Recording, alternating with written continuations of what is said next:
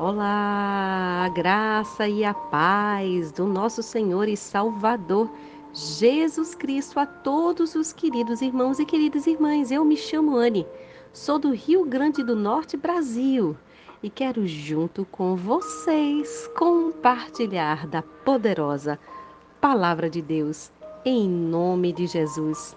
Abra o seu coração Hoje estamos chegando aos Salmos de número 106. Exatamente, que fala sobre a ingratidão do povo de Deus. E eu tenho algo muito especial para compartilhar com você sobre este tema também, dentro desta mensagem bíblica. Eu quero, de forma prática, rápida e objetiva, ler para você os 48 versículos desses salmos. Peço que você esteja com caneta, papel, com seu de repente marcador de texto, porque vamos aqui destacar dentro dessa mensagem algumas palavras. Lembre-se, você pode curtir e compartilhar pelas redes sociais. Tem lá na página da A Poderosa Palavra de Deus no Facebook, também no nosso canal do YouTube. E você sabe que a poderosa palavra de Deus também está através do aplicativo do podcast. Por isso, tem alcançado muitas outras nações. Exatamente. Se você tem parente, algum familiar, amigo fora do Brasil, aproveita essa mensagem. Vamos colocar o maior número de pessoas para orar no nome de Jesus. Vamos ler Aleluia, dai graças ao Senhor, porquanto Ele é bom. O seu amor dura para sempre. Quem poderá proclamar as proezas do Senhor, apregoar todo o louvor que merece? Felizes os que observam direito e praticam justiça em todo o tempo. Lembra-te de mim, ó Eterno, de acordo com a tua benevolência para com o teu povo. Vem em meu socorro quando salvares, para que eu possa ver a felicidade dos eleitos, alegrar-me com a felicidade do teu povo e gloriar-me com a tua herança. Pecamos, como os nossos antepassados, cometemos iniquidades, praticamos o mal. Nossos pais no Egito não deram a devida atenção aos teus sinais milagrosos, esquecidos dos teus inúmeros favores, rebelaram-se junto ao mar, o Mar Vermelho. Entretanto, ele nos salvou por causa do seu nome, para deixar manifesto o seu poder. Repreendeu o Mar Vermelho e este secou. Permitiu-lhes andar pelas profundezas como por um deserto, salvou-os das mãos daquele que odiava, resgatou das garras do inimigo. As águas cobriram os seus adversários sem que um só deles restasse. Então, creram em suas promessas e a ele entoaram cânticos de louvor. Muito depressa, porém, esqueceram seus feitos e não quiseram esperar para reconhecer mais dos seus desígnios. Dominados pela fome no deserto, puseram Deus à prova nas regiões áridas. Concedeu-lhes tudo o que reclamavam, mas por sua gula mandou-lhes uma doença horrível. No acampamento, eles invejaram Moisés e Arão, o consagrado do Senhor. Então abriu-se a terra e engoliu Datã e sepultou o grupo de Abirão.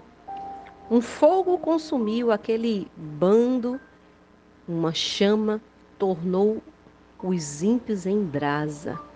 Em Horebe, construíram um bezerro, adoraram uma estátua feita de metal.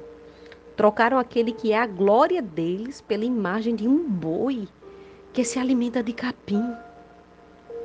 Esqueceram-se de Deus, seu Salvador, que fizera portentosos feitos no Egito, maravilhas na terra de Cã e realizações magníficas junto ao Mar Vermelho.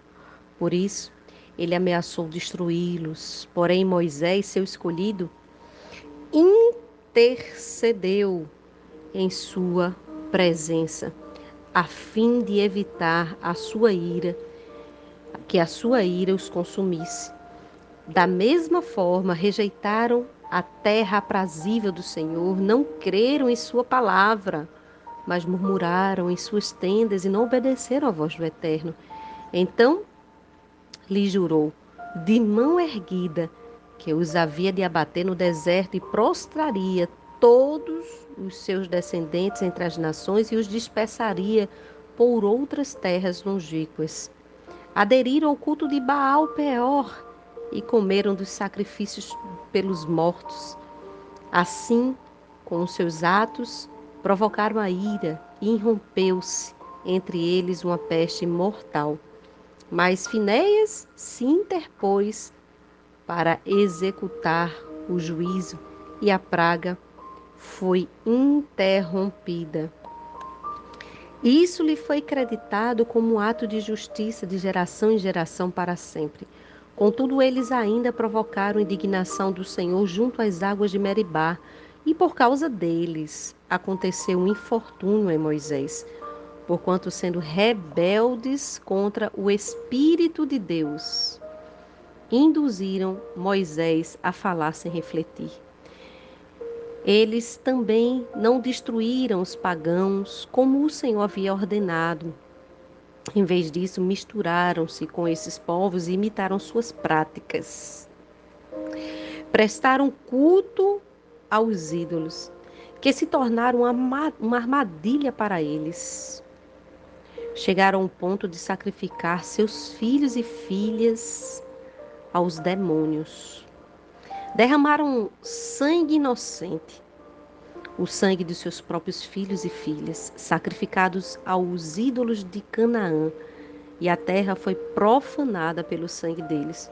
Tornaram-se impuros por meio dos seus atos infames, prostituíram-se por suas más ações. Por tudo isso se inflamou a ira do Senhor contra o seu povo. Ele sentiu repugnância por sua herança, entregou-os nas mãos dos pagãos e os seus adversários dominaram sobre eles. Seus inimigos oprimiram e os humilharam com seu poder. Ainda assim, eles os têm libertado muitas vezes, embora prosseguissem seus planos de rebelião e afundassem cada vez mais em sua malignidade. Contudo, Deus atentou para o sofrimento dele quando ouviu o seu clamor. Lembrou da sua aliança com eles e arrependeu-se por causa do seu imenso amor leal. Fez que obtivessem clemência de todos os que haviam deportado. Salva-nos, Senhor nosso Deus, e recolhe-nos dentre as nações pagãs, a fim de que possamos dar graça ao teu santo nome e fazer do teu louvor a nossa glória perene. Bendito seja o Senhor Deus de Israel, desde sempre para sempre, que todo o povo declare: Aleluia. Amém. Glória a Deus. Eu quero aqui fazer menção do verso 1, verso 13, verso 23, verso 30, verso 35 verso 37, 38, 39, 44 e 45. Primeiro, o convite de Deus, dá graça ao Senhor. A razão é simples, porque Ele é bom. E este amor dura para sempre, ou seja, o amor de Deus, além de ser incondicional, é eterno, porque Deus é amor. E o amor com Deus, sendo Deus, não pode ser findo, porque Deus é eterno. O verso 13 fala que o povo e eu e você, para os dias de hoje, também temos a tendência a repetir esta falha, de esquecermos tão depressa o que Deus faz em favor das nossas vidas. Repare se não é assim. E por isso, nessa inquietação, nós corremos o risco de procurar tantos caminhos que não nos levam a Deus. Como no caso daquele povo, eles ergueram um ídolo, um bezerro de ouro, e fizeram do bezerro de ouro seu Deus, alguém que come capim. E você pode dizer, isso não existe no Brasil, mas saiba que existe em outras nações da terra, onde ainda os animais são tidos como deuses. É um exemplo de alguns países fora do nosso Brasil. Moisés foi um escolhido de Deus, mas intercedendo pelo povo, aquilo que Deus haveria de sentenciar o povo, o próprio Deus revogou por causa da intercessão de Moisés. Finéias também, intercedendo pelo povo, o próprio Deus fez com que a praga fosse interrompida. E eu vou dar aqui onde estão essas referências para que você procure ler na Bíblia. O Espírito de Deus estava com Moisés guiando e conduzindo, mas a pressão do povo era tão grande que o próprio Moisés falou sem refletir, por isso foi punido por Deus. É o que acontece com muita gente que tem o Espírito de Deus, mas cede à pressão dos outros. Em vez disso, em vez de ficarem firmes no caminho do Senhor, não só o povo cedeu às práticas malignas, mas também copiaram, imitaram o comportamento daqueles que faziam.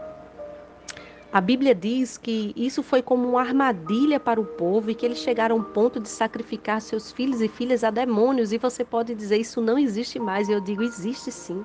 Há muitas práticas satanistas dos quais eu e você nem sempre ficamos sabendo, mas que acontecem às ocultas. E isso para Deus é um pecado chamado prostituição, como está no verso 39. As nossas más ações nos prostituem quebram a aliança de santidade que nós temos com Deus Santo. Mas apesar de tudo isso, quando nós começamos a sofrer, Deus entende a nossa ignorância e Ele ainda assim atenta para o nosso sofrimento e ouve o nosso clamor. Deus faz com que eu e você sejamos alcançados pela palavra do seu amor. É interessante. O Salmos 106 também é similar ao Salmo 105 e o 96, já lido e estudado por nós nesses tempos de quarentena. Ele aparece justamente no contexto de 1 Crônicas 16. Você pode ver essa história bíblica que vai narrar o culto de Israel lá em Jerusalém, a ocasião da chegada da Arca da Aliança à cidade de Davi durante os primeiros anos do seu reinado. Nos primeiros dois salmos, o 105 e o 96, observamos artigos anteriores, como, por exemplo, o foco, o foco na dignidade de Deus para receber louvor dos israelitas.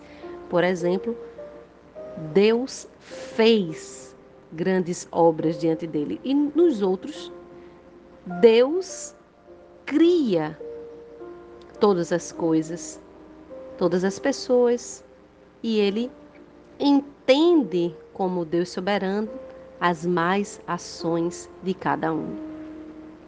Vale a pena ler esses salmos várias vezes, observando a estrutura, as palavras, os temas que são repetidos, contrastes, a rebeldia do povo, a ação do Senhor, mesmo diante da rebeldia. Ora punindo, ora tendo misericórdia e agindo como Ele quer. As experiências do povo de Israel com Deus, desde o Egito até as primeiras gerações da habitação lá da terra prometida, na terra de Canaã, é muito complexa e narrada durante a história de Êxodo, até mesmo em 2 Samuel. Em Crônicas ainda percebemos alguns capítulos dedicados à história desses reis.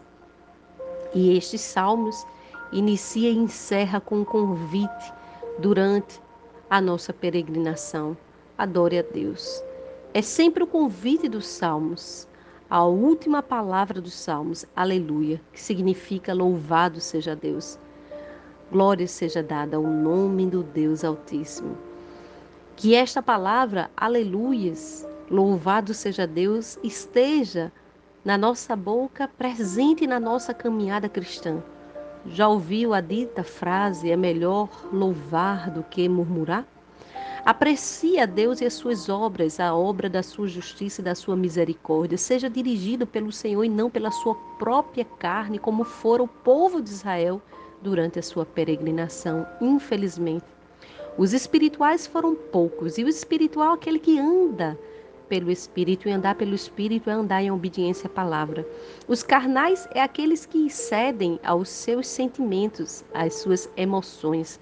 Por isso se iram, se irritam, brigam, contendem.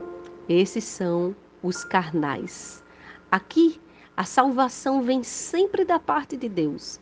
Algumas iniciativas que são do próprio Deus com relação a nós e outras que é do povo botar face no pó, clamar, pedir misericórdia e Deus oferecer livramento.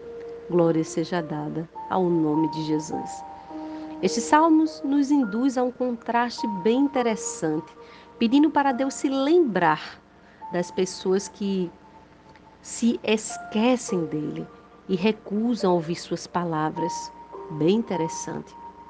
As ações do povo refletem o esquecimento de Deus, enquanto os atos do Senhor demonstram a longanimidade de Deus. O favor imerecido, a graça de Deus desde o Egito. Os israelitas rebeldes, cobiçosos, invejosos, idólatras, incrédulos, murmuradores, sincretistas, assassinos. Apesar de tanto desprezo, o Senhor tratou sua nação escolhida com uma incrível paciência que somente Ele tem para nos oferecer. Talvez você não seja assim com as pessoas que te cerquem.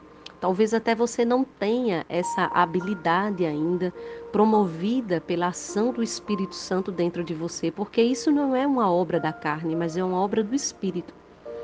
Deus demonstrou sim o seu poder e também castigou os desobedientes no tempo da rebelião, mas também libertou o seu povo, mas também levou a muitos à terra de Canaã. Esses eventos históricos narrados pela nação de Israel, descrito em diversos livros da Bíblia, incluem como exemplos Moisés, Arão, homens escolhidos por Deus para guiar o povo, inclui Finéias, neto de Arão, que se mostrou zeloso por Deus em agir decisivamente contra o pecado, e inclui a mim e a você. Como exemplos negativos, o salmista menciona Datã e Abirão. Sempre em toda igreja, em toda família, em todo contexto, sempre haverá pessoas que não vão ser referências para nós, infelizmente. E foi como esses dois, Datã e Abirão, dois líderes da rebelião contra Moisés e Arão, registradas em Números 16. Outro exemplo negativo é o próprio Moisés. Isso serve de instrução para mim, para você, que na hora da adversidade não deixe a tua emoção te conduzir, mas ore. Ore na hora da pressão. Apesar está escrito tudo isso, está escrito para o nosso entendimento de que líderes também erram, de pessoas que estão à frente da obra também erram.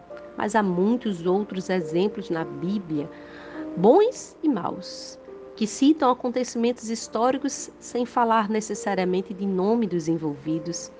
Isso é um reforço para que eu e você procure entender a Deus, para que eu e você procure dar conta da natureza pecaminosa que habita dentro de nós e tendo o entendimento de que Deus é Deus que demonstra compaixão e perdão a todas as nossas falhas e pecados. Eu quero convidar você a orar neste momento para que Deus te dê um espírito agradecido, porque esse salmo fala de ingratidão. É o exemplo dos maus.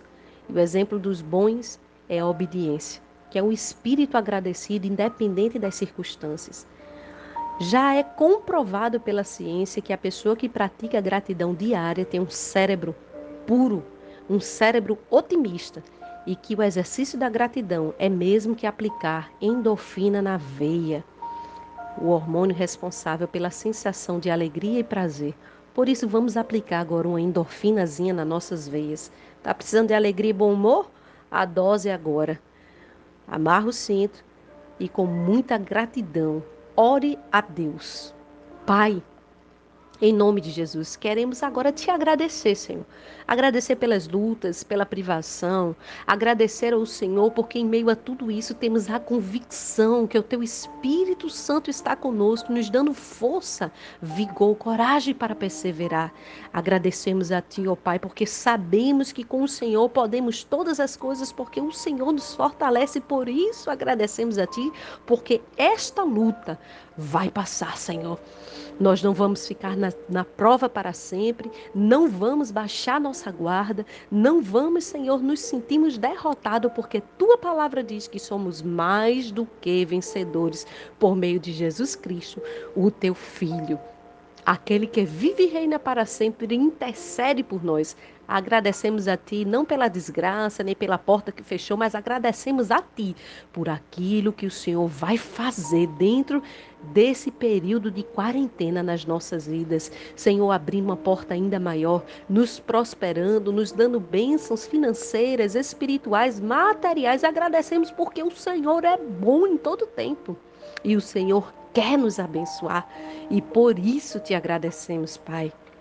Agradecemos pela saúde divina e repreendemos o espírito da enfermidade e da morte, que certamente nem provém da tua parte e nem foi ordenado por ti, Senhor. Ó oh Deus, agradecemos porque no nome de Jesus ele disse que sinais seguiriam aqueles que crescem, que no nome dele os enfermos seriam curados e não que as pessoas boas seriam enfermadas, mas que os enfermos seriam curados. Por isso, onde houver uma pessoa enferma agora, o nome de Jesus possa curá-la.